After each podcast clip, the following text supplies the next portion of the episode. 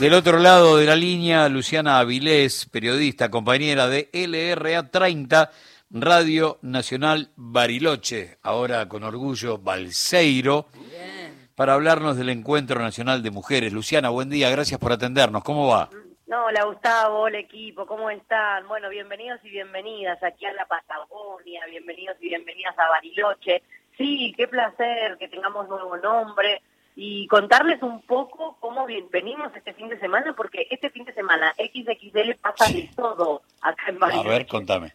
Pasa de todo. Bueno, mañana arranca el 36 Encuentro Plurinacional de Mujeres y Diversidades, así que se espera la llegada de más de 100.000 personas que vengan solamente a este encuentro. De hecho, yo estoy acá recorriendo las calles de la ciudad y ya se empieza a ver muchísimo, muchísimo movimiento. Contarles que en el centro cívico ya se empezaron a ubicar las primeras carpas con personas que vienen y aprovechan todo este ventazo para vender sus productos, ¿no? Como vendedores ambulantes, artesanos, artesanas.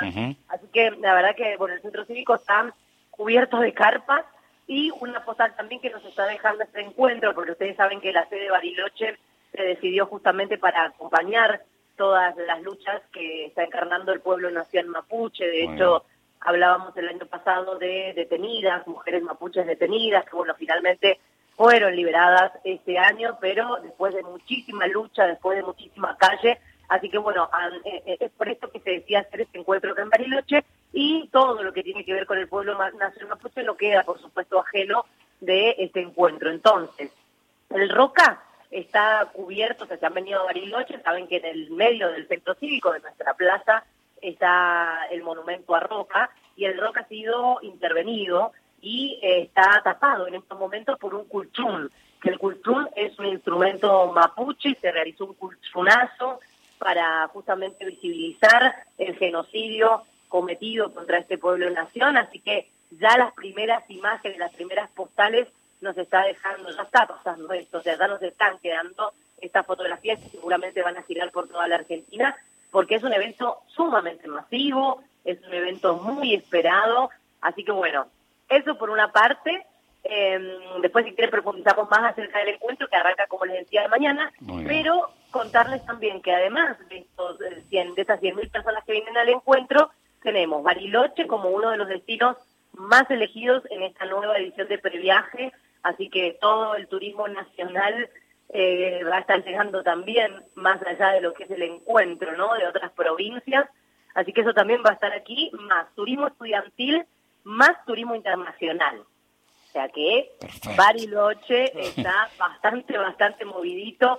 Estuvimos hablando con el secretario de Turismo, Gastón Burlón, que nos dijo que, por supuesto, está colapsado Bariloche, tenemos 30.000 plazas habilitadas pero lo que sí se ha dispuesto para este tipo de evento tan multitudinario como es el encuentro, bueno, el tema de las escuelas, gimnasios, se está trabajando arduamente para que esto realmente pueda disfrutarse y no sea un descontrol. Sí, estaba pensando desde que planteaste el porqué del Encuentro Nacional de Mujeres en Bariloche y que tiene que ver obviamente con la cuestión mapuche, a veces cómo buscar en cosas que son sencillas o que pasan inadvertidas, respuestas a, tanto negacionista de, de, la cuestión mapuche, ¿no? Aquel que dice son chilenos o que no entiende que son preexistentes a la existencia del Estado-Nación.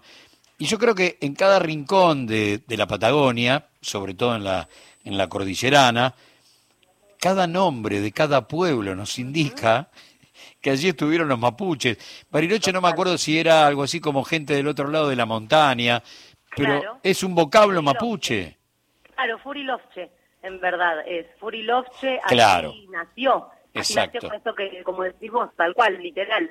De hecho, eh, Gustavo, no hace falta irse demasiado los nombres de las calles, sino solamente escuchar los apellidos que también hay dando vuelta por acá. o sea, te das cuenta que es impresionante, digamos, eh, todo lo que tiene que ver con la cultura mapuche, que sido una cultura totalmente avasallada. Y por eso también la decisión que, que, bueno, que se tomó el año pasado luego del aplausómetro, porque también esa es una cuestión importante para destacar. Las sedes de estos encuentros plurinacionales se eligen el último día del evento en una especie de aplausómetro en la cual, bueno, se van tirando diferentes lugares de la Argentina y a medida que la gente va votando a través del aplauso, bueno, se van eh, descartando o, bueno, viendo dónde se van a hacer, lo, dónde se va a hacer el próximo encuentro. Y bueno, justamente por esto, por toda la cuestión mapuche, por todas las luchas mapuches que vienen siendo bastante resonantes en este último tiempo, tenemos causas muy rimbombantes o, casos muy puntuales, como el caso de Rafael Nahuel, que a propósito, para quienes no sepan, contarles brevemente que fue un joven mapuche baleado por eh, cinco del grupo Albatros, aquí en la zona de Villa Mascardi, muy cerquita de San Carlos de Bariloche. Este joven mapuche fue asesinado hace varios años atrás y eh, actualmente se está desarrollando el juicio. O sea que eh, estamos muy movidos y movidas por esta zona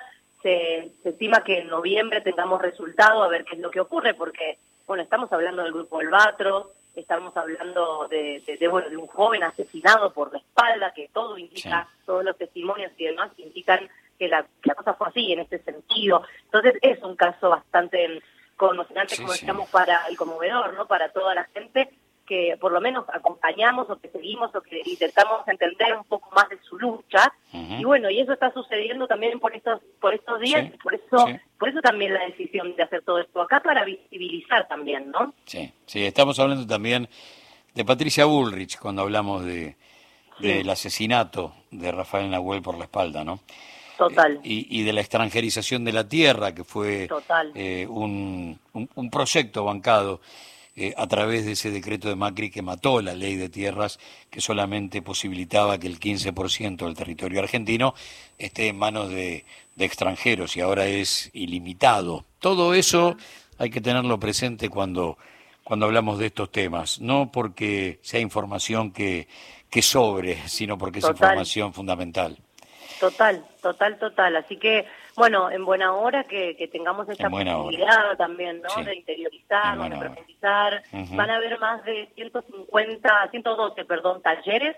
Por supuesto que en la Cosmovisión Mapuche va a estar en varios de estos talleres que estamos contando y a su vez van a haber más de 150 actividades culturales para poder también disfrutar, porque hay que también decir que esto es una fiesta, ¿no? Es un encuentro en el cual se reflexiona, se puede, digamos, profundizar sobre ciertas temáticas que tienen que ver con los feminismos, que atraviesan a los feminismos, pero además, eh, bueno, se festeja, se celebra, entonces eh, se reivindican los derechos conquistados, se intenta, bueno, justamente ante este contexto tan difícil que estamos transitando previo a las elecciones, de pérdida, de, de posibilidad de pérdida de derechos, bueno, también todo eso está respirándose en las calles de Bariloche por eso también la importancia del encuentro, de las calles, de las movilizaciones y esperando, por supuesto, que todo se desarrolle en completa tranquilidad, se está garantizando desde la comisión organizadora que así sea. Eh, de hecho, otra de las cuestiones también, porque hay que destacar que la cosmovisión mapuche tiene también muy presente a la naturaleza, nuestra madre tierra, el cuidado sobre nuestro, nuestro entorno, y por eso también en este, en este encuentro se habló de una comisión de sustentabilidad eh, y de cuidado justamente del medio ambiente, porque no debemos de, olvidar que también nos encontramos en un lugar que está rodeado de, naturaleza, estamos en el medio de un parque nacional, estamos eh, en un entorno que, se cuida mucho, porque vivimos acá y recibir toda esta cantidad de personas, por supuesto que en algún momento prendió varias alarmas, ¿no? Y porque sabemos que, que por más que los cuidados estén y demás, puede que eh, bueno, se descuiden algunas cosas. Entonces, eh, se está trabajando arduamente para respetar el entorno, porque también así lo plantearon desde las mujeres participantes, mujeres mapuches participantes también de la comisión organizadora. O sea, que está todo bastante encaminado, se ha trabajado muchísimo para poder desarrollar eh, este encuentro. Así que con las expectativas, esto arranca mañana, o sea, estamos ahí, en la previa. Claro. Luciana, un, un gran abrazo. Muchas gracias por estos minutos de tu tiempo y déjame dos líneas de lo que vivió la radio en los últimos días. Ay, hemos estado tan de festejo, hemos sido tan felices de saber que bueno que ahora tenemos nuevo nombre, José Antonio Balseiro, una persona sumamente significativa, porque también decirles que Bariloche es un pueblo científico tecnológico muy importante, somos estamos en el foco de muchos países más allá de la Argentina, ¿no? Porque exportamos satélites, bueno, tecnología de avanzada, entonces que nosotros, que nosotras de la radio pública tengamos este nuevo nombre, la verdad que es un orgullo, así que estuvimos de festejo, Gustavo, salimos con la radio para las calles, la pasamos hermoso, así que 80 años cumplimos, un montón de vida, un montón de radio. Abrazo para todos los compañeros y compañeras. Luciana, gracias por, por el contacto. Chau, chau. Luciana Avilés, compañera periodista de LRA 30, Radio Nacional Bariloche, ahora Balseiro.